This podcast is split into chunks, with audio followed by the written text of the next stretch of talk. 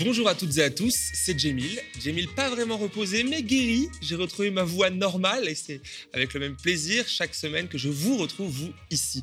Merci de votre fidélité et de vos nombreux messages que vous nous adressez, mais surtout merci pour votre engagement à la hauteur de nos ambitions partagées la tenue et le boost d'un média comme le nôtre, de la première société coopérative d'intérêt collectif du PAF. Soyez fiers, comme nous le sommes aussi, de vivre un tel projet à contre-courant d'une norme qui voit la concentration de toujours plus de médias dans quelques mains.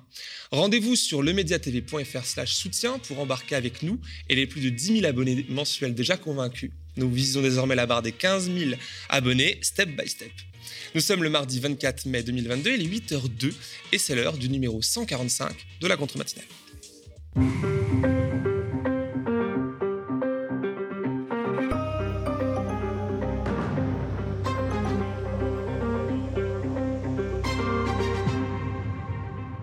Au programme de ce mardi, une grosse heure d'émission que je me réjouis de vous présenter avec deux invités pour deux sujets que j'ai eu à cœur d'aborder ce matin. En première partie d'émission, j'accueillerai sur ce plateau Pierre Schwab Tellier, infirmier dans un service d'urgence de nuit, à propos de l'épidémie qui touche 20% des hôpitaux euh, français, publics comme privés. Et il ne s'agit pas là de Covid, non, ce serait même pire que ça, en, en écouter pardon, les personnels soignants concernés. C'est une épidémie de manque de moyens et d'effectifs sans précédent qui atomise 120 hôpitaux français en amont de l'été une catastrophe annoncée. Nous en parlerons avec mon invité. Dans la seconde partie de l'émission, c'est Claire Lejeune qui prendra place ici à mes côtés en plateau. La militante écologiste, ex-figure des marches pour le climat, ayant quitté les Verts pour la France insoumise en amont des présidentielles, et candidate étiquetée NUPS euh, pour les législatives dans la 7e circonscription de l'Essonne. Elle fera notamment face au député sortant Robin Reda qui, surprise, vient de quitter LR, les Républicains, pour rejoindre la Macronie, euh, la majorité macroniste. Avec Claire Lejeune, nous aborderons l'invisibilisation du programme partagé de la NUPS dans les médias, qui était présenté ce jeudi 19 mai, sans faire d'écho, du coup, dans les médias à la hauteur du rassemblement politique inédit qu'il représente pourtant. Ce matin aussi, je recevrai à distance Nilo, doctorant à Paris-Saclay, dans, le cadre de la Minute citoyenne. Il représente un collectif de travailleurs et de travailleuses précaires à l'université euh, Paris-Saclay, qui s'inquiète justement de la nomination de Sylvie Retailleau à la tête du ministère de l'Enseignement supérieur et de la Recherche. Il nous expliquera pourquoi. Mais avant de recevoir tous ces invités aujourd'hui, place à la revue des unes du jour, la traditionnelle titrologie. On commence toujours notre tour des unes avec celle des quotidiens dominant le paysage médiatique français. Les salariés jetables du quick commerce, c'est le gros titre de la une euh, de ce mardi 24 mai du quotidien d'inspiration communiste, L'Humanité.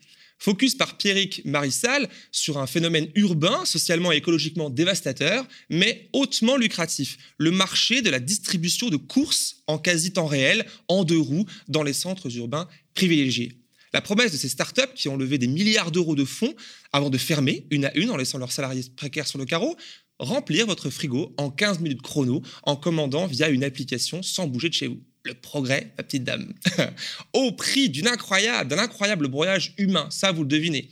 Je cite, on nous disait de livrer deux voire trois courses à plus de 3 km en moins de 7 minutes, témoignent les salariés de la défunte startup Zap. Résultat, en un an, 2355 absences et 1600 arrêts maladie ou à du travail. Une hécatombe qui n'effraie pas les autres géants du marché comme Gorillaz, Flink ou Getir qui pèsent des milliards réalisés sur le dos de milliers d'humains exploités. À la une du monde aujourd'hui, ce titre Ukraine, les enseignements des trois mois de guerre. Alors qu'aujourd'hui, 24 mai, est le jour anniversaire triste anniversaire du troisième mois de l'invasion de l'Ukraine par la Russie de Poutine et que la ville stratégique de Mariupol est passée sous contrôle russe, le quotidien propriété en partie de Xavier Niel et de Mathieu Pigas tente de dresser le tableau de trois mois d'enseignement d'une guerre qui dure. première, première leçon, le rapport de force entre les deux armées, ukrainienne et russe.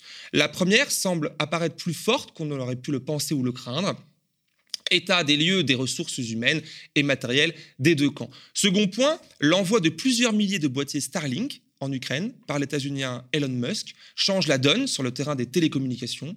Les Ukrainiennes et Ukrainiens ne dépendent alors plus du réseau téléphonique ou Internet classique qui peut être coupé, lui, depuis le sol. Troisième leçon, en vrac parmi d'autres, la mainmise des Russes sur l'espace maritime. L'objectif serait d'asphyxier l'Ukraine économiquement en la privant de ses accès à la mer pour exporter ses produits agricoles, notamment. Même si les accès au détroit restent ouverts, les navires commerciaux étrangers craignent, eux, des mines et se dissuadent forcément d'approcher. À côté de tout ça, le président Zelensky lui-même affirmait il y a quelques jours, comme le rapporte ici le Parisien, que seule la, la, diplomatie mettra fin à la guerre en Ukraine. Reste à espérer qu'elle soit encore possible à l'heure où on parle déjà de programmer l'entrée de l'Ukraine dans l'Union européenne à plus ou moins long terme. Macron entretient le flou sur la réforme des retraites, titre ce matin le quotidien de la droite traditionnelle française, Le Figaro. En effet, le président tout fraîchement et fragilement réélu face à l'extrême droite ne veut pas s'attirer les foudres des électeurs si proches des législatives où la NUPS est encore donnée favorite. Pourtant, cette réforme devrait, devait pardon, être la mère des réformes de ce nouveau quinquennat. Mais le gouvernement y va à tâtons après s'être cassé les dents sur le dossier la première fois. Elisabeth Borne, première ministre de Macron II, après avoir passé, être passée dans trois ministères différents sous Macron I, a échangé sur le sujet avec Olivier Dussault, qui sera, lui, chargé de porter le dossier sans le faire exploser face à des syndicats prêts à monter au créneau pour empêcher de nous faire travailler jusqu'à l'espérance de vie en bonne santé. C'est une partie difficile à jouer pour Emmanuel Macron qui va devoir naviguer à vue dans cette sorte de jeu et en même temps qui consiste à ménager la chèvre et le chou, mais jusqu'à quand? De son côté, Libération a choisi de placarder le problématique nouveau ministre des Solidarités en une je, cite le titre, Abad au gouvernement intenable, écrit en énorme, le quotidien de centre du, du quotidien de centre-gauche. Euh, Libé dénonce direct un gouvernement qui voulait, une fois encore, montrer un visage studieux, notamment pour son premier conseil des ministres, mais qui a dû recourir à la communication de crise dans cette affaire où le ministre est visé d'accusations de viol. Ce dernier Hein, euh, hier euh, après-midi, après avoir nié en bloc tout ça, a annoncé qu'il ne démissionnerait pas. Il devrait au moins, du coup, très bien s'entendre avec nombre de ses collègues, comme Darmanin et Dupont-Moretti, qui, soit dit en passant, nous ont offert dimanche sur BFM TV une opération de communication en langue de bois assez rare pour être soulignée. En gros, c'était no comment et allez voir Elisabeth Borne si j'y suis. Très classe, ce nouveau gouvernement qui n'a d'ailleurs de nouveau que le nom, disons-le, tellement il y a eu de recyclage. Le discours du président Macron fin avril sous la Tour Eiffel, où il se disait obligé, obligé de gouverner autrement, et que ce quinquennat ne pourrait pas être la suite du premier, semble déjà si loin. Sans doute était-ce encore là de la poudre de perlimpinpin. de la presse indépendante en ligne, Méline Escruella raconte pour le Bondi Blog le premier déplacement officiel de la nouvelle ministre de la Culture c'était samedi dernier, le 21 mai. La ministre Rima Abdul Malak a donc choisi la Maison de la Culture de la Seine-Saint-Denis pour y effectuer son premier déplacement officiel, 24 heures à peine après sa nomination dans le nouveau gouvernement Macron-Borne. La MC 93 accueillait alors du 19 au 22 mai le Festival des écoles qui a vu, entre autres, 15 lycéennes et lycéens déclamer la poésie de Khaled Miloudi, ancien détenu, présent pour l'occasion.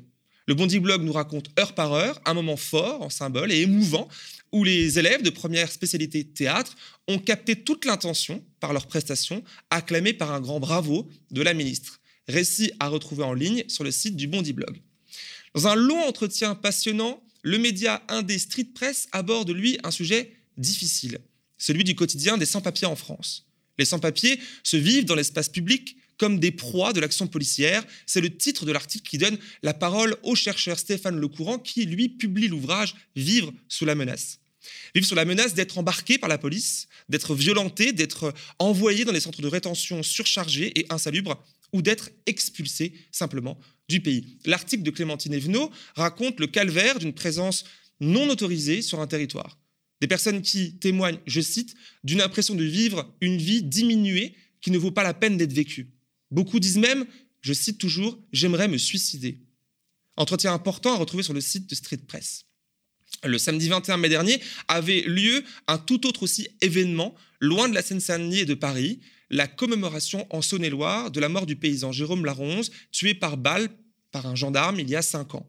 À l'époque, ce paysan était en fuite depuis neuf jours pour éviter un internement psychiatrique.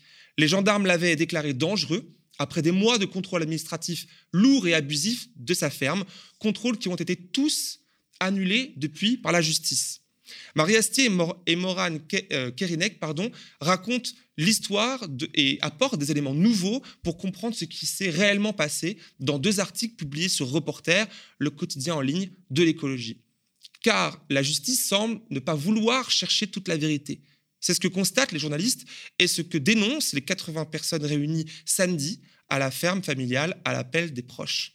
La sœur aînée de Jérôme, la Ronze, souhaite rectifier le récit entourant le décès dramatique de son frère, qui tenait de son vivant un discours politique dénonçant les conditions de vie précaires des paysans, sans autre soutien que celui de la Confédération paysanne.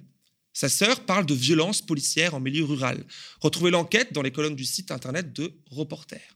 Voilà pour notre traditionnelle titrologie du jour, évidemment non exhaustive, surtout du côté des indés, médias indépendants, où les articles intéressants ne manquent pas, N'hésitez donc pas à nous en partager, que vous trouvez pertinent ou important, dans l'espace commentaire, tout comme dans les forums des sociaux sur le média tv.fr. Tout simplement, le média, lui, comme vous le savez, c'est une relation particulière avec ses sociétaires. Et beaucoup de vous nous regardez aujourd'hui régulièrement. Nous vous donnons la parole euh, dans la contre-matinale pour aborder un sujet de votre quotidien engagé. C'est la Minute Citoyenne. La nomination de Sylvie Retailleau à la tête du ministère de l'Enseignement supérieur et de la Recherche, succédant donc à la très décriée ministre Frédéric Vidal, pousse un collectif de travailleurs et travailleuses précaires de l'Université de Paris-Saclay, mais aussi différents syndicats, notamment la FSU, la CGT, à mobiliser personnel et euh, étudiants ce mardi, aujourd'hui 24 mai, pour manifester leur désaccord et leur refus de la poursuite de ce monde de précarité. Pour en parler, et avec, est avec moi aujourd'hui Nilo, doctorant à Paris-Saclay. Il représente Coldoc, ce fameux collectif qui organise l'action du jour. Bonjour Nilo. Bienvenue sur le plateau du média euh, virtuellement. Alors, comment se matérialise, première question, concrètement la précarité que vous dénoncez les travailleurs et travailleuses à Paris-Saclay? Alors, elle se précarise, euh, euh, pardon, elle se manifeste sous, plusieurs formes. C'est-à-dire qu'il y a, d'une part, pour les, le, sujet, on va dire, qui à Coldoc nous, nous préoccupe en, priorité, puisque c'est beaucoup de doctorants qui sont dans ce collectif, c'est la, précarité doctorante. Oui. Donc avec des rémunérations qui sont aujourd'hui, euh, bon, c'est pas seulement à l'université Paris-Saclay, mais dans toute la France, qui sont extrêmement faibles, qui sont euh, de l'ordre de à peu près, oui, 1700 euros. donc après un bac plus 5.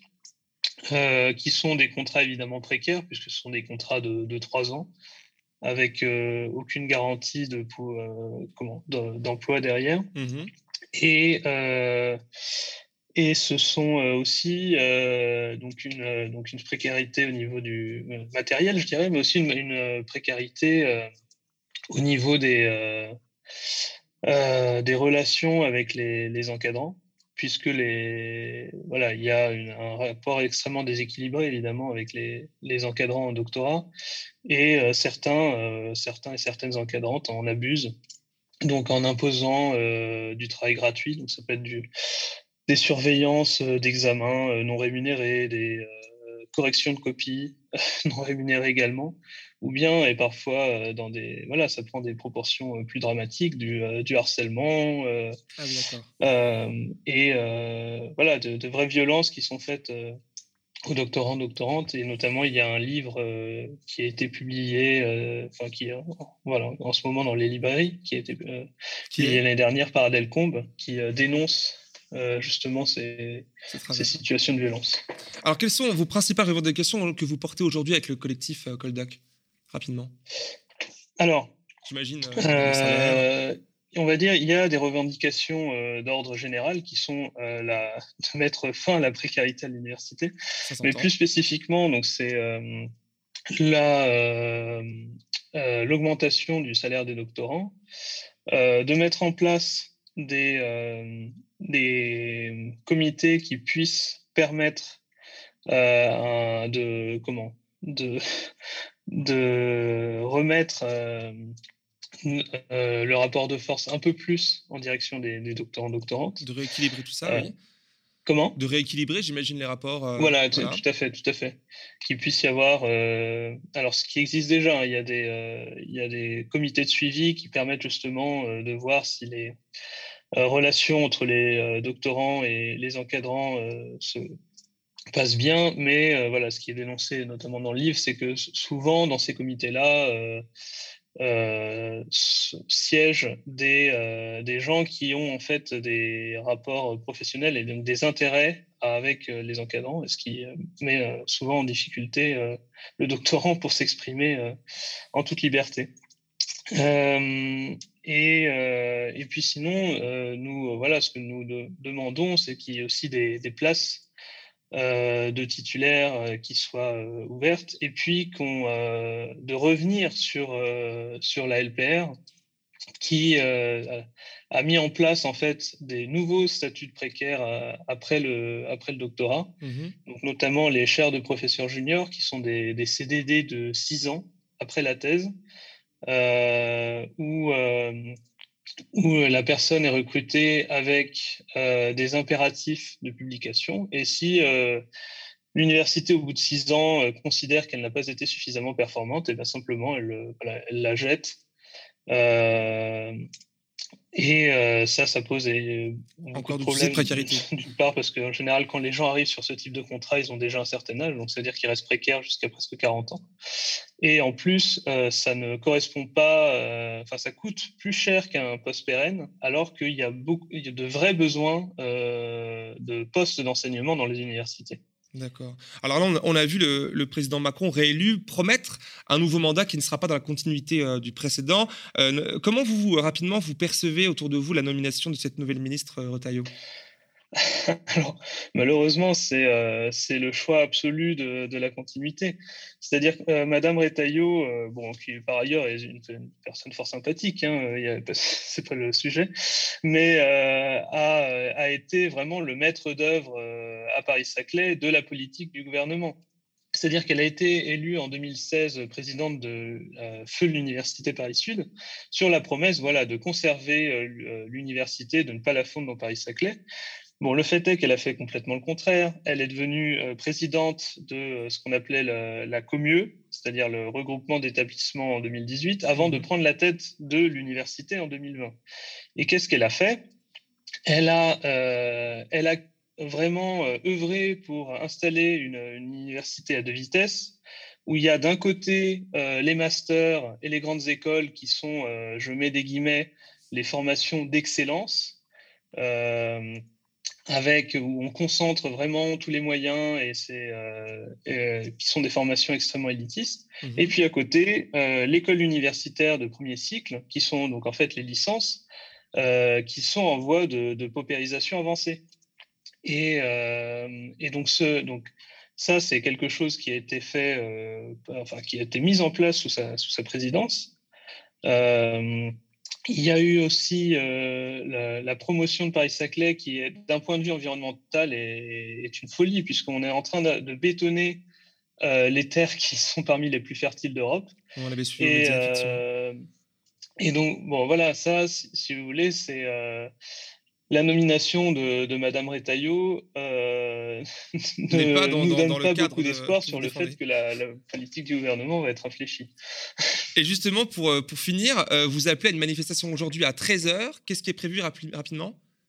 Alors, ce qui est prévu, c'est de nous retrouver à l'université, donc à la, à la, maison des étudiants, la MAPS, simplement pour, pour un pique-nique, pour échanger entre nous Mmh euh, pour rappeler aussi quelles ont été les grandes orientations de l'université, pourquoi est-ce que c'est problématique, et euh, essayer euh, voilà, de créer du collectif et d'essayer voilà, de voir comment est-ce qu'on peut faire pour, au moins au niveau local, que, que nos droits soient entendus et que et que, nos, revendications, euh, puissent euh, voilà, euh, être écoutées. Obtenir un peu plus d'écho que d'être simplement balayé d'un revers de la main. Et puis voilà, ensuite, au-delà de ça, nous, ce qu'on espère, c'est que ça puisse être entendu partout en France et qu'il y ait un vrai. un vrai soulèvement, ou en tout cas une vraie mobilisation qui s'installe au niveau de l'université et plus globalement voilà, au niveau de toute la société contre le, euh, contre le projet du gouvernement Macron qui, euh, qui nous promet euh, voilà, un, monde franchement irrespirable. Eh bien, en tout cas, merci d'avoir été là ce matin avec nous sur le plateau. En tout cas, on ne manquera pas de suivre l'évolution des choses de votre côté, euh, Paris-Saclay, mais pas que, hein, et on en fera écho sur ce plateau. Euh, bonne journée euh, et à la prochaine. si vous aussi vous nous regardez. Bonne journée à vous. Merci beaucoup. Si vous aussi vous nous regardez, aussi vous nous écoutez ce matin en direct, vous souhaitez peut-être nous faire part d'une actualité près de chez vous, n'hésitez pas à nous laisser un message au 01 48 37 33 20. Le numéro s'affiche sur votre écran. Et on poursuit tout de suite avec le programme de cette contre-matinale avec nos deux invités ce matin qui entrent sur ce plateau, enfin le premier. Nous sommes toujours en direct, il est 8h22 et c'est l'heure de recevoir Pierre, mon premier invité. Bonjour Pierre. Bonjour. Voilà, donc du coup je disais, j'accueille, euh, je vous accueille ce, matin. Euh, je rappelle que vous êtes euh, infirmier aux urgences de l'hôpital Beaujon à Clichy, hôpital donc euh, où vous travaillez de nuit depuis 10 ans, c'est bien ça, en bolée parisienne, euh, et vous représentez aujourd'hui le collectif Interurgence. Alors, comme je disais dans mon introduction tout à l'heure dans l'émission, que vous avez suivi depuis la coulisse, la situation de l'hôpital est, décrite comme catastrophique. Dans la presse, pour un praticien exerçant, j'ai vu ça il y a quelques jours, euh, dans l'un des établissements concernés, la situation actuelle ferait, je le cite, presque regretter la pandémie de Covid. Qu'est-ce qui se passe? Alors déjà, merci de laisser la parole au collectif Interurgence euh, dans votre média. Alors la situation actuelle, elle est assez unique par l'ampleur de ce qui est en train de se passer. On parle d'à peu près 120 services d'urgence privés publics euh, d'après la Société française de médecine d'urgence qui risquent d'avoir des difficultés soit de fonctionnement, soit de fermeture durant la période estivale. C'est assez unique. On n'a jamais eu autant de services d'urgence dans cette tension.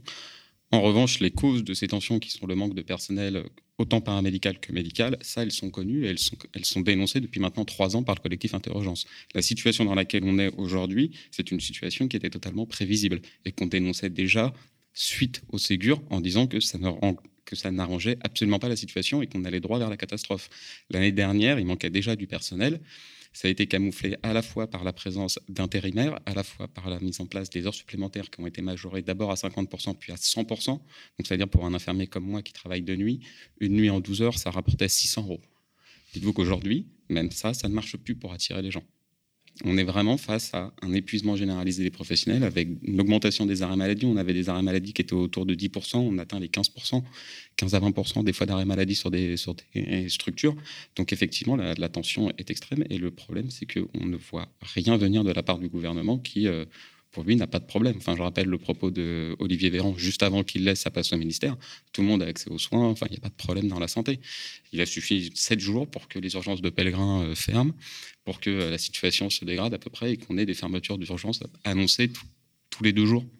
Il y a aussi cette question, alors vous parlez de, manque d'effectifs. Alors effectivement, il y a beaucoup de personnes qui sont formées mais qui ont, fait un autre choix parce que les salaires sont pas assez élevés, parce que les conditions de travail sont dégradées, ça on l'entend, on le voit. Mais il y a aussi cette question de la réintégration des soignantes et soignants euh, non vaccinés, hein, qui fait débat depuis quelques temps, depuis des mois d'ailleurs en fait, hein, et qui devrait se faire il y a quelques jours, ça a été dit par le gouvernement, mais qui traîne en raison d'obstacles de, de droit.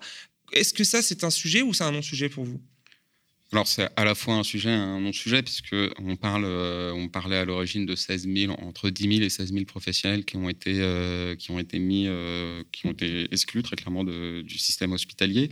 Les raisons, on pourra toujours en rediscuter. J'ai toujours un petit peu de, mal quand on me dit qu'un professionnel non vacciné qui n'est pas atteint du Covid est plus a plus de risques de transmettre la pathologie qu'un professionnel vacciné qui a atteint du Covid et qu'on force à rester euh, travailler. Donc j'ai un petit peu du mal avec cette notion-là, mais euh, voilà, ça va être une question effectivement qui va se poser, mais ça ne règle absolument pas la situation. Je rappelle que l'espérance de vie d'infirmier il y a 10 ans, elle était autour de 7 ans à l'hôpital. Aujourd'hui, elle est inférieure à 4 ans. J'ai 10 ans d'expérience, je suis un ancien. Oui. C'est vrai, c'est vraiment. C'est hein. ça le drame. C'est-à-dire que j'ai 10 ans d'ancienneté, je fais partie des plus anciens des infirmiers du service.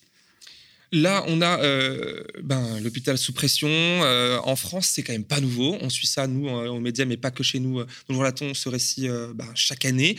En quoi la situation concrètement actuelle, là, elle est différente? Alors, il faut bien comprendre que euh, jusqu'à présent, il y avait des tensions, on avait des fermetures de lits, de services, et ça se faisait dans un silence relatif, puisque un service qui ferme, personne n'en parle. Euh, quand on en arrive à fermer les urgences, c'est-à-dire la porte d'entrée, l'accès le plus direct aux soins, c'est très clairement qu'on n'a plus rien à fermer, qu'on est dans une situation où on n'a pas le choix, puisque c'est la dernière chose qu'on peut fermer quand on est directeur d'hôpitaux, c'est l'accès aux soins. Euh, c'est une des missions des directeurs d'hôpitaux, c'est d'assurer l'accès aux soins. Donc, s'ils en viennent à fermer les urgences, qu'ils sont dans une situation où ils ne peuvent plus faire autrement. Mais c'est un danger pour la population. Si vous n'avez plus accès aux soins d'urgence, effectivement, ça peut mettre en, danger votre survie. Et on va avoir des morts, et on le sait. Et il y a déjà des morts actuellement dans les urgences. Il y en a déjà eu à Strasbourg, il y en a déjà eu à Orléans, et ça va continuer. L'accès aux urgences, rappelons-le, qui avait déjà été, euh, par des mesures gouvernementales, rendu plus compliqué en faisant payer l'entrée une dizaine, une quinzaine d'euros pour dissuader les gens de ne pas venir. Ça, ça, ça avait changé quelque chose déjà dans votre pratique ou pas ça? Absolument pas. Euh, ce qu'on appelle le, forfait urgence euh, pour les patients qui ne nécessitent pas d'hospitalisation après un passage aux urgences, euh, très clairement, on était contre parce que c'est pas vraiment l'objectif des urgences n'est pas vraiment d'hospitaliser les gens qui, se présentent. Enfin, je veux dire, vous arrivez avec une crise d'asthme, on va pas attendre de vous hospitaliser en réa pour régler le problème de l'asthme. On va vous régler le problème de l'asthme, si vous rentrez avant, bah, tant mieux pour vous. Mais c'est pour ça qu'on était un petit peu contre cette, ce forfait et il n'a absolument pas changé puisque on le voit en Ile-de-France, qui est devenu l'un des premiers déserts médicaux. À partir du moment où les soins de ville n'assurent pas le, rendu auprès de la population, forcément, les gens vont aller vers le seul endroit qui est ouvert 7 jours sur 7, 24 heures sur 24, jusqu'à présent, euh, les urgences. Bon, y a, on ne peut pas ne pas parler de tout ça. Là, on a quand même euh, cinq années de macronisme derrière nous. Et à moins que la gauche ne remporte une majorité nationale en juin prochain, euh, cinq années supplémentaires. Euh, mais cette fois-ci, avec la promesse d'un quinquennat qui oblige, comme je disais tout à l'heure, hein, le président, un nouveau président, pour reprendre ses mots, à faire mieux et différemment.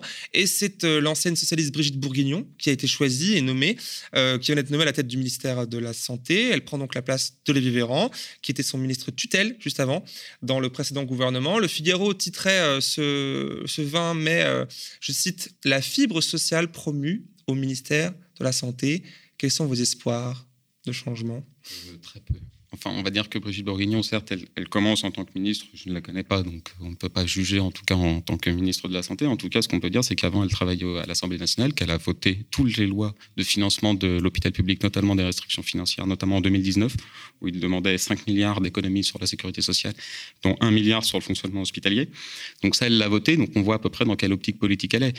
Les grandes phrases, on les a eues, hein, les grandes phrases d'Emmanuel de, Macron, euh, la santé doit sortir de... Enfin, il y a des biens et des services qui doivent sortir de toute économique. Bon, malgré deux ans de pandémie, malgré le scandale Orpea, on n'est pas prêt à lâcher euh, le privé lucratif, si vous voulez. Et ça, euh, autour de vous, est-ce que ça, c'est quelque chose Est-ce que vous avez le temps d'en parler d'ailleurs avec vos collègues?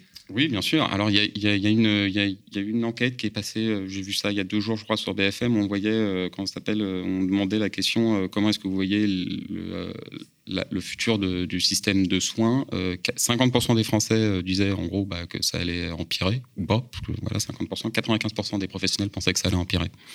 Donc euh, voilà, on est dedans et en fait la réalité c'est que la situation réelle des hôpitaux, elle est pire que ce que les gens peuvent imaginer. C'est-à-dire c'est que vraiment l'hôpital ne tient que par les professionnels qui sont qui sont, euh, enfin, qui sont, qui sont en train de faire des heures sans compter et qui sont en train très clairement de dépasser euh, tous les codes du travail. Euh, il n'y a plus de code du travail chez nous, très clairement. Et là, ce qui, ce qui est assez intéressant, je ne sais pas si c'est le mot à utiliser, mais ça, c'est que ça touche le public et le privé. Alors qu'on a cette image, qu'on nous donne cette image que le privé s'en sort mieux, que ça va mieux chez eux. Là, non. Alors, ça touche le privé pas forcément le privé lucratif. Le privé lucratif, lui, est un petit peu euh, de côté, mais par contre, le privé participant au service public hospitalier mhm. ou ce qu'on appelle les ESPIC, effectivement, ils sont, ils sont dans la même contrainte que euh, le service public, euh, quand ça s'appelle le service public public. Et effectivement, l'attractivité des professionnels n'a pas suffi, le Ségur n'a pas suffi pour redonner de l'attractivité. Mais au-delà de ça, c'est les conditions de travail qui sont largement dégradées, avec un management qui est retourné, un management destructeur, hein, très clairement, qui est qui est à l'image un petit peu de ce qui s'était passé à France Télécom. On est à peu près sur le même, euh, sur les, mêmes paroles, les mêmes euh, confrontations face à ce qu'on est en train de travailler actuellement. Quand on écoute les professionnels de France Télécom, on peut changer juste le mot France Télécom par hôpital, ça ne change absolument rien. C'est exactement la même, chose. C'est le modèle qui est appliqué finalement, parce que France Télécom, c'était comme une période assez très, très, très noire. Il y a des suicides euh, et que c'était une transformation d'un service public. Suicides dans la santé, il y en a. Hein. C'est juste qu'on n'en parle pas. parce qu'il ne faut pas en parler. Et euh, oui, bon, et pourquoi faudrait pas en parler? Qu'est-ce qui gênerait? Alors, il faut bien comprendre que la souffrance dans les professionnels de santé, on parle beaucoup de souffrance des professionnels de santé. Avant 2019, elle n'était pas, elle pas du tout reconnue. Elle n'existait pas. Certains médecins disaient même qu'il n'existe pas de souffrance dans le milieu, dans le milieu de la santé. C'est salir euh, des, des, professions. Donc vraiment, il y avait eu ce, côté un petit peu, on est des super-héros, on n'a pas le droit de souffrir, on n'a pas le droit de se plaindre et compagnie. Donc tout ça nous a fait en 2019 exploser, puisqu'au bout d'un moment, euh, voilà. Bah Mais ne serait-ce que les burn-out, si on regarde les burn-out qui sont reconnus comme burn-out, il n'y en a pas énormément. Dans la société en général, c'est déjà très mal très compliqué à reconnaître. mais chez nous, c'est extrêmement compliqué, effectivement. Mais les internes avaient déjà étaient déjà intervenus en disant qu'il y avait un interne qui se suicidait tous les quatre jours en France à l'heure actuelle. Et ça ne change rien. Le système ne change pas. Euh, pour, euh, pour finir notre entretien, là, il y a quand même quelque chose qui, euh, en plus, vous freine quand même dans votre métier, encore plus de tout ça, c'est le rapport de force. C'est-à-dire que nous savons que pour vous, faire grève, lorsqu'on est soignant est une mission quasi impossible, à moins que vous le faites, hein, mais vous c'est indiqué sur votre blouse et c'est tout. Le rapport de force est donc bien réduit, comme je le disais. Quels sont les leviers disponibles en fait pour vous, pour vous faire entendre des dirigeants? Alors malheureusement, euh, c'est la situation dans laquelle on est actuellement, et c'est pour ça que je dis que les professionnels sont complètement désabusés. C'est-à-dire, c'est qu'aujourd'hui, euh, après, euh, là, si on prend par exemple l'exemple de Bordeaux, ça fait un an que les personnels sont en lutte, un an qu'ils mobilisent, un an qu'ils font la grève, un an qu'ils revendiquent en tout cas, et il n'y a eu aucune réponse qui leur a été apportée. Donc la situation, c'est qu'aujourd'hui, les professionnels très clairement abandonnent.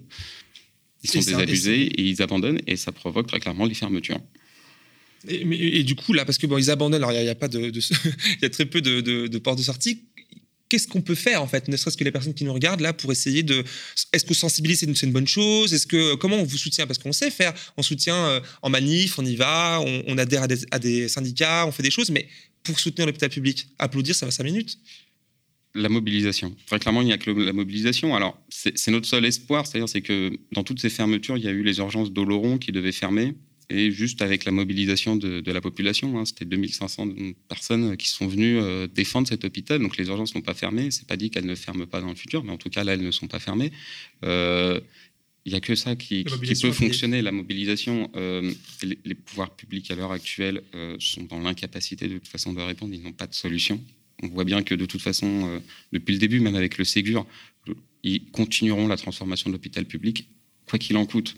Euh, le Ségur de la santé, quand il a commencé, Edouard Philippe a dit clairement euh, euh, l'axe est bon, il faut juste accélérer. C'est ça le problème, c'est-à-dire que c'est là qu'il n'est pas bon du tout. C'est-à-dire que nous, on revendique le fait que la destruction de l'hôpital public, il faut l'arrêter. On ne peut plus travailler si on nous supprime des lits, on ne peut plus travailler si on nous supprime des personnels. Il faut comprendre que pendant dix ans, on a travaillé avec un service minimum. Alors quand on dit service minimum, on a l'impression qu'on est à la SNCF et qu'il y a un service maximum. Il n'y a pas de service maximum. Le service minimum, c'est ce qu'on essaye de se battre pour avoir. Les directions, leur seule mission, c'est qu'il n'y ait pas un personnel en plus que le service minimum décidé. S'il y en a en moins, ça leur fait gagner de l'argent. Et on a vécu comme ça pendant dix ans à travailler avec un sous-effectif chronique parce que ça améliorait l'économie de l'hôpital. Donc là, aujourd'hui, on est vraiment dans un système où c'est devenu une souffrance de travailler à l'hôpital et les professionnels refusent de, rester dans cette souffrance. C'est vraiment un vrai problème qu'on suit avec attention ici. En tout cas, merci euh, Pierre Schwab-Tellier d'avoir été avec, avec moi, avec nous ce matin. Merci. Euh, pour avoir un sujet vital hein, avec de, de, nos services hospitaliers. Je rappelle que vous êtes infirmier aux urgences de l'hôpital Beaujon de nuit, j'insiste bien. Hein. C'est quand même pas pareil que le jour à Clichy. On suivra du coup avec attention l'évolution de la situation. On ne manquera pas, si vous euh, l'acceptez, de vous reconvier sur ce plateau. Nous sommes toujours en direct sur le média. Il est 8h35 et c'est l'heure de la dernière heure.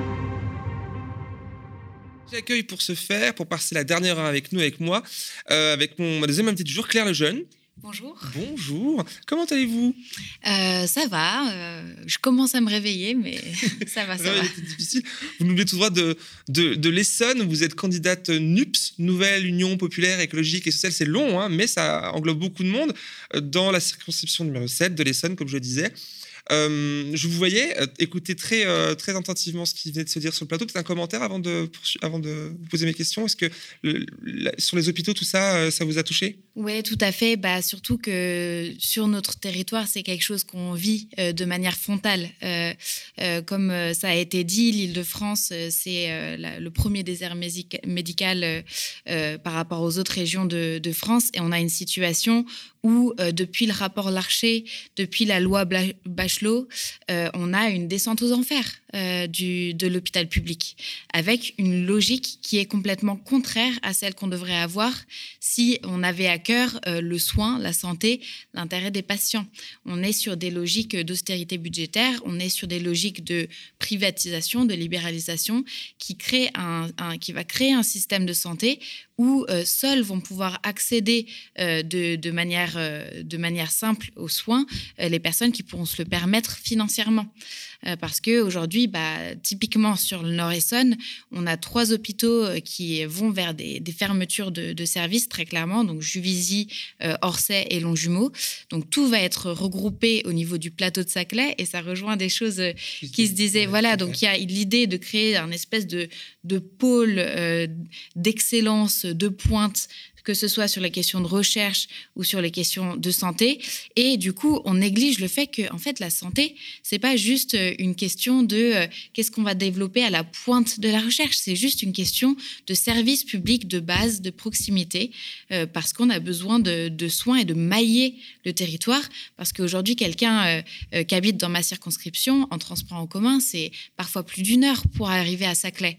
Donc, dans une situation où on a un problème urgent, euh, faire l'heure euh, de, transport en commun, parfois, en fait, il y a des renonciations aux soins et qui peuvent, euh, du coup, avoir des conséquences encore plus négatives sur la santé.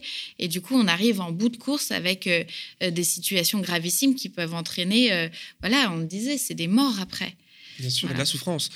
Alors là, pour revenir à votre candidature, c'est. alors je rappelle aussi que vous étiez euh, bah, ex-figure, je ne sais pas si c'est ex, mais on vous connaît encore, vous êtes toujours, vous êtes toujours une figure du mouvement climat, des marches climat, vous avez quitté euh, euh, les Verts pour l'Union populaire portée par Jean-Luc Mélenchon juste avant les présidentielles, et c'est là votre première candidature à une élection. Qu'est-ce qui vous a convaincu d'y aller?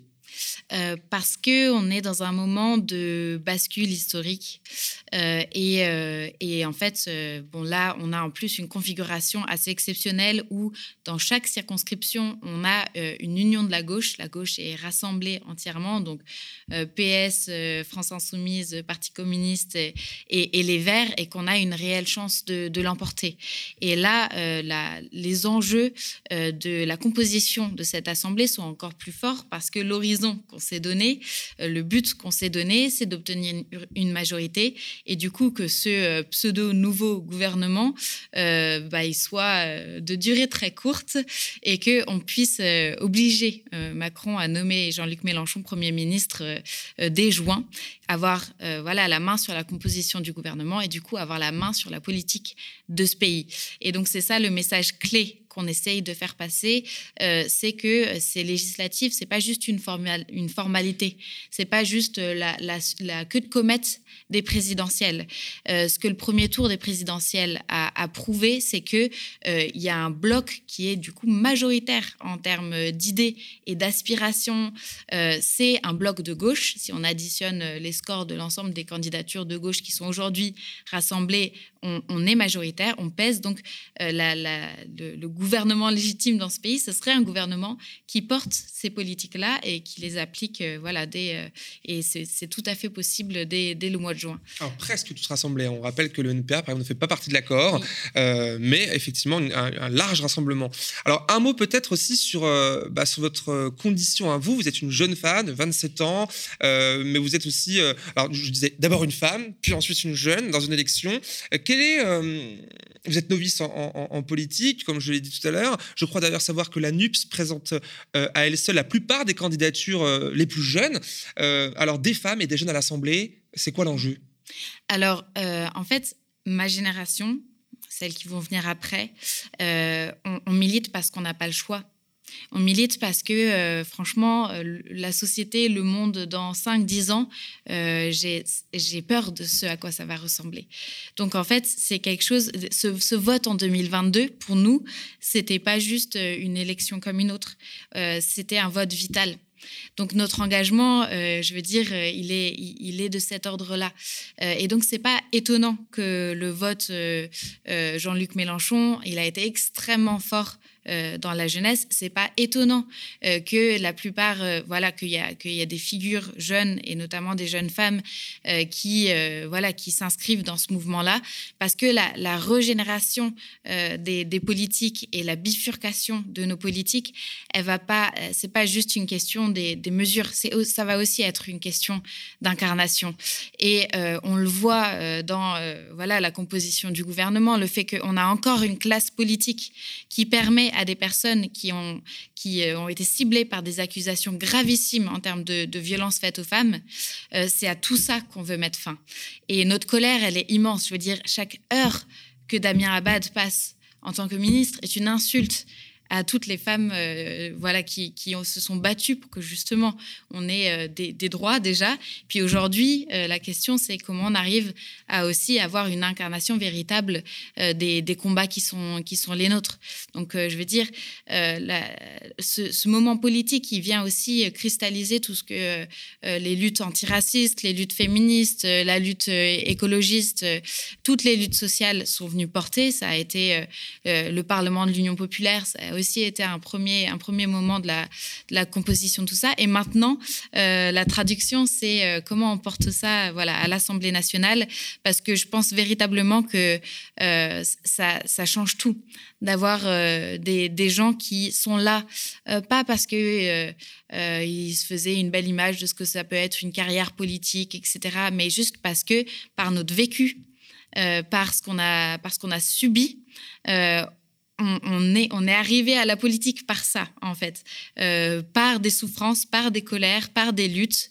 Et en fait, on utilise euh, l'élection comme un moyen parmi d'autres de la lutte. Et c'est ça qui est important à retenir parmi aussi. Vous dites, hein? Voilà. Quels sont les autres moyens? Bah, En fait, euh, là, on parlait tout à l'heure sur l'hôpital public, des mobilisations, etc. Mais en fait, là, on est dans une situation où il va falloir continuer à mobiliser tous les leviers de la lutte. Je veux dire, même si, même si, vous gagnez. même si on est majoritaire à l'Assemblée nationale, même si on arrive à composer un gouvernement, même si Jean-Luc Mélenchon est Premier ministre, bien sûr qu'on va avoir besoin euh, des manifestations, bien sûr qu'on va avoir euh, besoin que dans les entreprises, euh, les, les, les, employés se mobilisent, bien sûr qu'on va avoir besoin que d'avoir des relais de cet immense mouvement de résistance partout dans la société.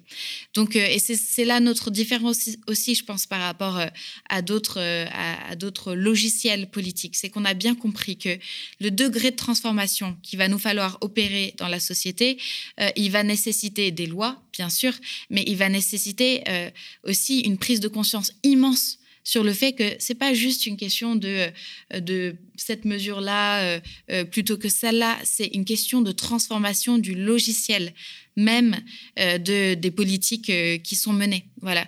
Et, euh, et c'est là aussi, on, on, en rigole, mais le fait de présenter, par exemple, notre nouvelle première ministre comme de gauche, ça, ça, montre juste à quel point ils n'ont pas compris dans, dans, quelle, dans, quelle, dans quelle direction nous on souhaite aller. ils n'ont pas compris, ou alors c'est peut-être un tour de passe-passe pour. Bien sûr, bien sûr, c'est une, c'est, une opération de communication parmi beaucoup d'autres. Euh, voilà, et d'ailleurs, le, macronisme se, réduit à peu près à une série d'opérations de communication euh, de plus en plus parce que justement, je pense que bah il y a, y a euh, une invisibilisation de leur part de, du programme qu'on porte. On va en parler. par contre, ce qu'ils peuvent pas invisibiliser, c'est ce qui se passe dans la société et c'est l'aspiration massive à ce que on aille dans une autre direction que celle dans laquelle euh, ils veulent nous embarquer dans les cinq années à venir. Alors, on parlait de jeunes, là, vous avez bien, répondu à la question, mais justement, dans votre circonscription, vous faites face à un autre jeune, alors qui a quelques années de plus que vous à peine, donc c'est quand même un jeune, un premier député euh, sortant, Robin Reda, élu Les Républicains, euh, qui tractait encore jusqu'il n'y a pas si longtemps pour les Républicains, mais qui vient de changer de chapelle, troquant celle de Pécresse pour celle de Macron, qui critiquait beaucoup jusqu'ici. Deux questions, peut-être rapidement. Hein. Quel, est, quel adversaire est-il pour vous, premièrement? Est-ce que vous l'avez déjà croisé sur les marchés? Comment ça se passe? Oui, oui, on s'est, déjà croisés. C'est étonnant parce que euh, on s'est retrouvés. Euh, euh, enfin, on, est passés tous les deux par Sciences Po. On vient du même territoire. moi, je suis née à Juvisy. Lui, je pense qu'il est né à Savigny. Et c'est assez étonnant de voir à quel point on est radicalement opposés. alors, en termes de fond politique, mais aussi en termes de conception de ce que c'est faire de la politique. Et en termes de fond politique, en fait, c'est un peu comme Macron, un jeune qui a un logiciel très très ancien en termes même d'approche d'approche du modèle économique. c'est il reste dans le logiciel d'une droite qui place l'austérité budgétaire, donc la gestion des bons comptes publics en tête des priorités. il a défendu une candidate qui voulait aller vers 73 milliards d'euros d'économies sur les comptes publics. moi, mon logiciel, c'est en fait euh, la politique euh, euh, et, un budget public, c'est aussi fait pour répondre à des problématiques sociales et écologiques, pour être à la hauteur des défis présents. Donc, c'est une question de quels moyens on met en place pour répondre à, ces défis-là et pas, OK, on a cette enveloppe budgétaire-là, quel bout de service public on, coupe, combien de fonctionnaires on vire pour pouvoir rentrer bien dans la case que la Commission européenne euh, nous impose. Voilà. Donc, euh, il, il y a eu euh, un tournant même euh, quand on regarde les recherches en économie euh, sur comment, comment on aborde les questions de, budget public. Et ce tournant-là, il n'a clairement pas été pris par, ni par la Macronie, ni par cette, cette droite-là. pareil sur la manière dont il conçoit la démocratie. comme beaucoup de la droite, il a ce discours sur rétablir l'ordre, rétablir l'ordre dans la rue, rétablir l'ordre dans les comptes publics, enfin, une espèce de continuité. Et en fait, euh, euh, il a, euh, et pour moi, ce qu'il appelle la rue, donc c'est-à-dire les manifestations, les mobilisations, etc., c'est partie intégrante de nos démocraties. Et en fait, on, a lutté pour avoir le droit de manifester, comme on a lutté pour avoir le droit de vote, comme on a lutté pour avoir le droit de grève. Et tout ça, c'est notre vie démocratique. Euh, euh, et, voilà, donc, et si j'en viens à, euh, la conception assez inverse qu'on a de, faire de la politique, effectivement, moi, je trouve ça étonnant et quelque peu irrespectueux envers, du coup, nos, les habitants de notre circonscription et, du coup, les électeurs, d'avoir martelé pendant cinq ans que euh, Macron euh, était euh, un incapable, pas, qu'il n'était pas à la hauteur sur la capacité à réformer le, pays, faire une campagne présidentielle au plus proche de Valérie Pécresse, qui a été sur une ligne très anti-Macron jusqu'à sa dernière intervention sur France Inter deux jours avant le, premier tour, et puis à la dernière minute, peut-être aussi par crainte de cette gauche rassemblée qui euh, euh, si on la met bout à bout, ça faisait 41% quand même euh, dans notre circonscription. voilà, changer de, changer de bord et du coup se mettre à féliciter la nouvelle première ministre de sa nomination. voilà, c'est étonnant parce que, en fait, lorsqu'on a un mandat, lorsqu'on est député, on siège dans un groupe, on est redevable d'une ligne politique, on doit assumer ses votes, on doit, enfin, une trajectoire politique peut-être de sa part? Bah, Un manque de cohérence, je veux dire, et un manque d'honnêteté envers ses électeurs. Donc, en fait, euh, les, personnes qui le suivent, euh, qui, euh, qui le soutiennent, qu'est-ce qu'ils sont censés faire, en fait?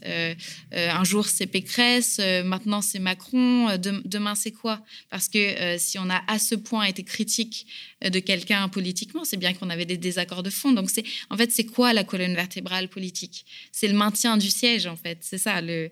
Donc, en fait, je pense que la défiance démocratique, la crise démocratique aiguë dans laquelle on est, elle est nourrie aussi de ce genre de, de, posture, de comportement.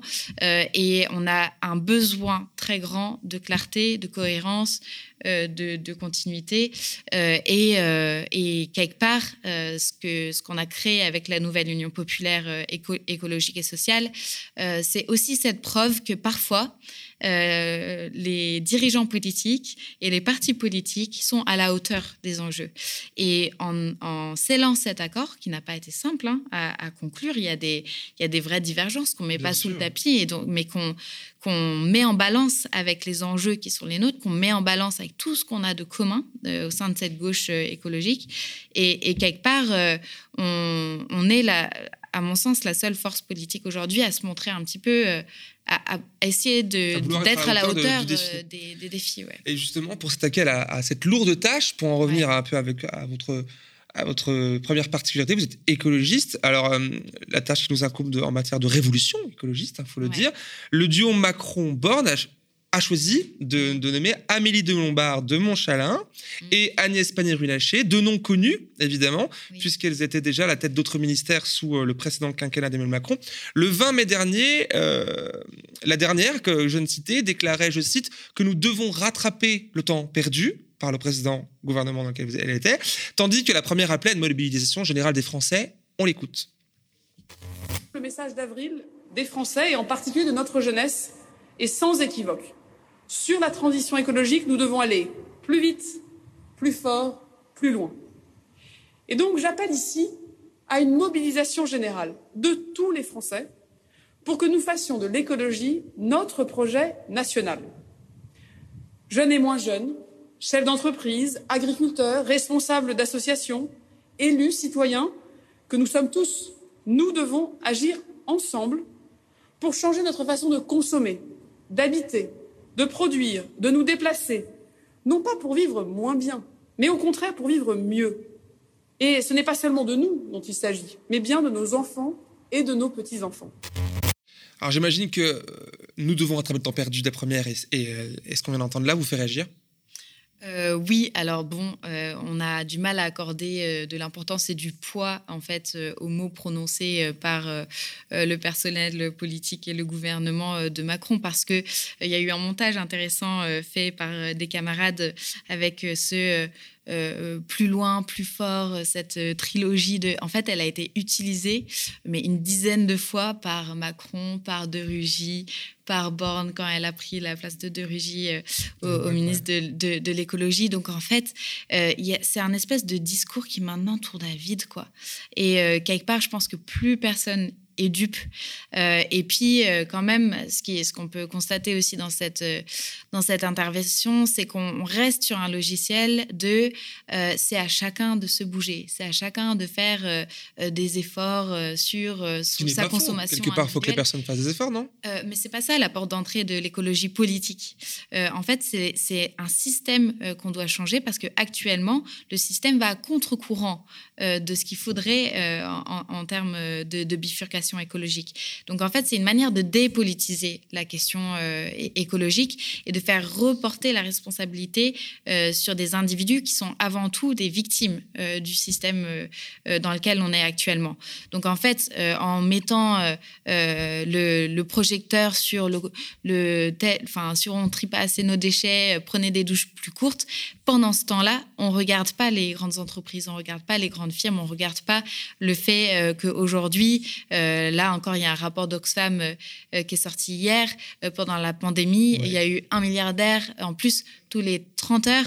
Et on sait très bien que cette question de la montée des inégalités, elle est complètement corrélée avec le fait euh, que, avec la destruction euh, de la, biodiversité et le dérèglement climatique. Donc, en fait, euh, c'est une manière d'isoler et de dépolitiser la question écologique, alors qu'il faut faire complètement le contraire.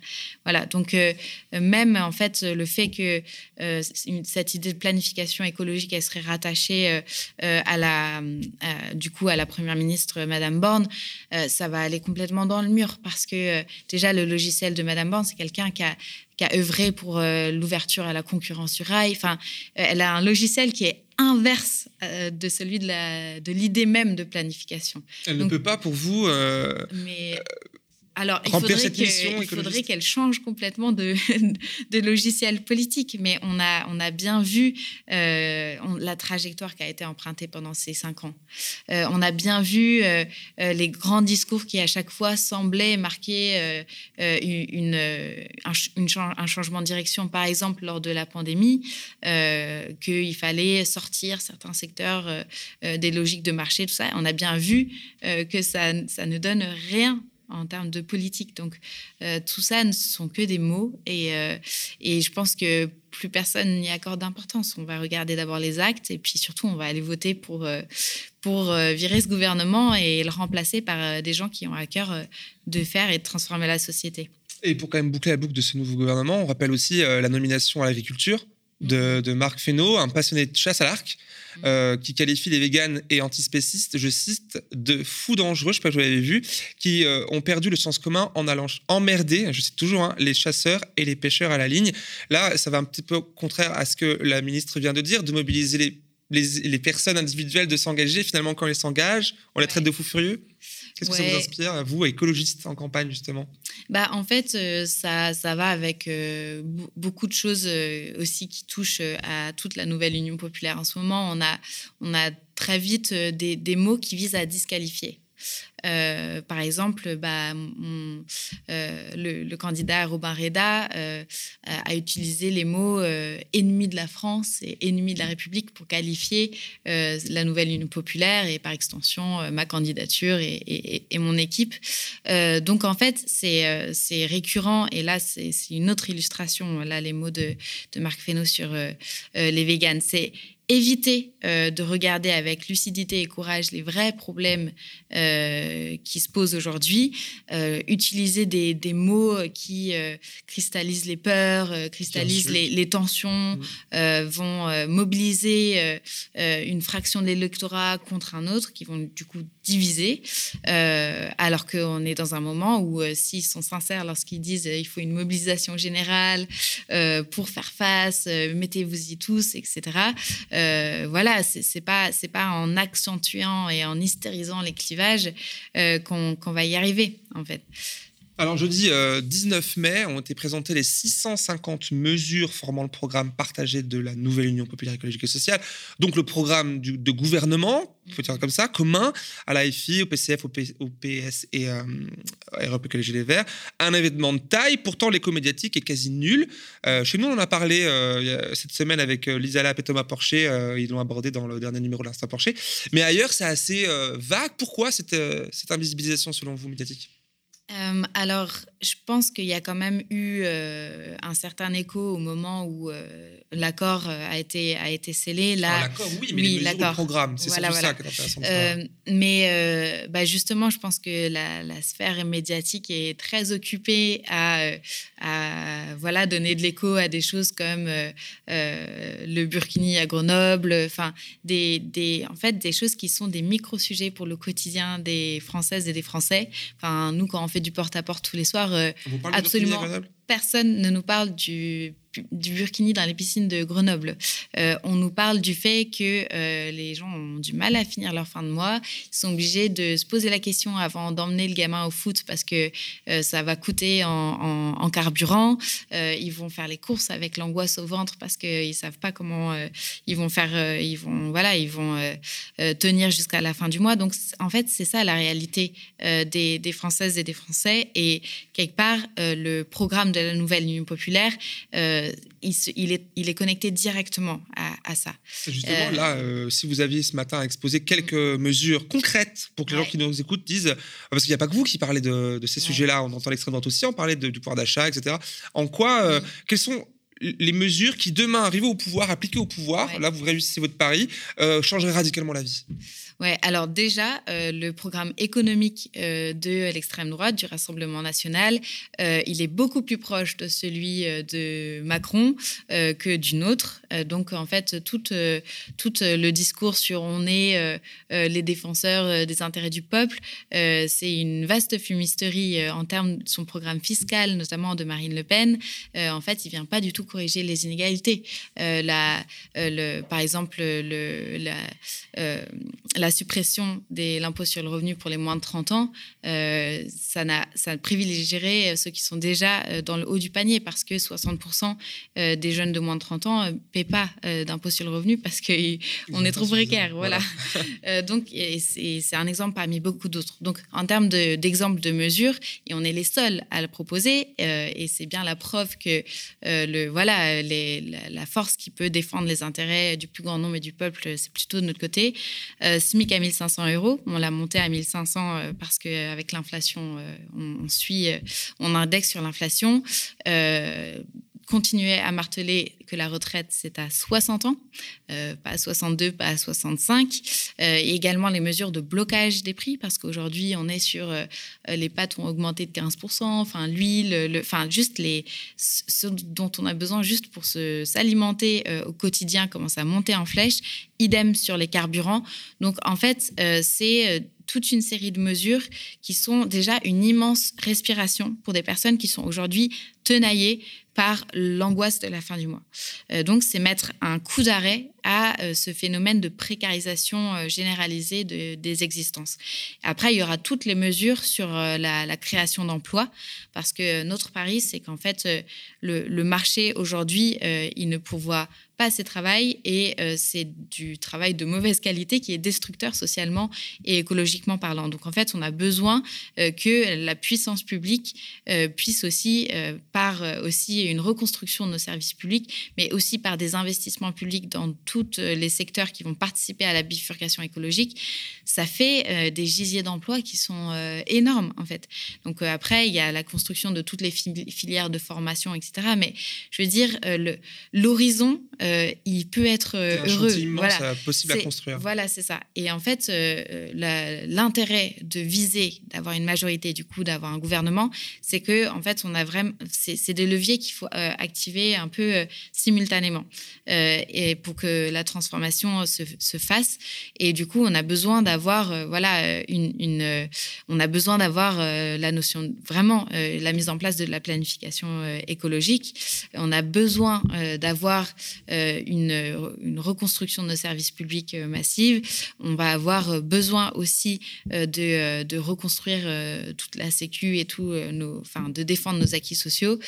C'est un chantier global, quoi. C'est un chantier global et c'est aussi un changement complet de, comment dire, d'ambiance politique. C'est-à-dire que là, avec la montée aussi des, idées d'extrême droite, on est euh, sur une phase de crispation et de, division alimentée hein, par la sphère euh, globalement médiatico-politique. Et, euh, en fait, d'avoir un gouvernement qui, justement, prend à bras le corps les vraies problématiques de, la société d'un point de vue social et, écologique et du coup n'est pas là tous les deux jours à alimenter des fausses polémiques qui divisent euh, euh, souvent les plus précaires entre eux en plus, euh, ça, ça, sera juste une immense respiration. Voilà.